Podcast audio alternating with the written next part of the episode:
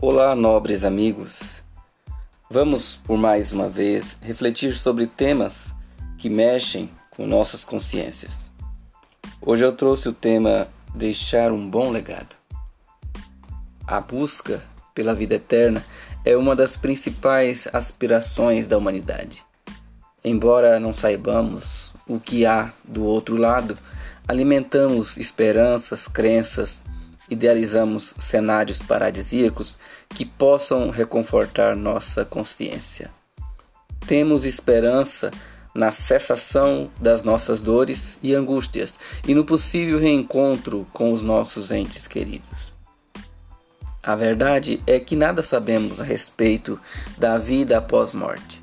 As religiões tentam explicar, mas qual delas está certa?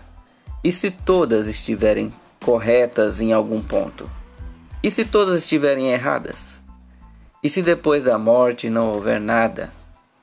Cada pessoa acredita em algo sobre este aspecto e sugiro que permaneça no que acredita para não entrar em paranoia. Mas há um ponto a se considerar aqui: a imortalidade nessa existência. Não a imortalidade física, mas a conservação do nome através dos seus feitos. E cabe aqui pontuar que não são somente os bons feitos, como também os ruins.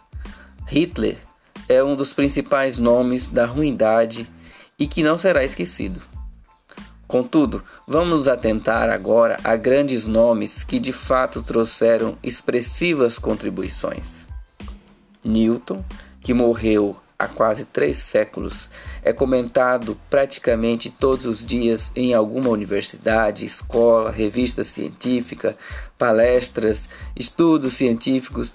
Seu nome, ou melhor, seus feitos, certamente nunca serão esquecidos.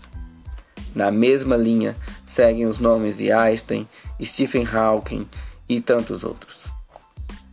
Pessoas morrem, ideias não. Por isso me atrevo a dizer que somente o corpo físico se vai, pois é transitório, mas os pensamentos revelados durante a vida, as ações, as conquistas e até mesmo os erros são o que fica para sempre. Importa, portanto, procurar fazer o que é certo a fim de deixar um bom legado. Abraços poéticos.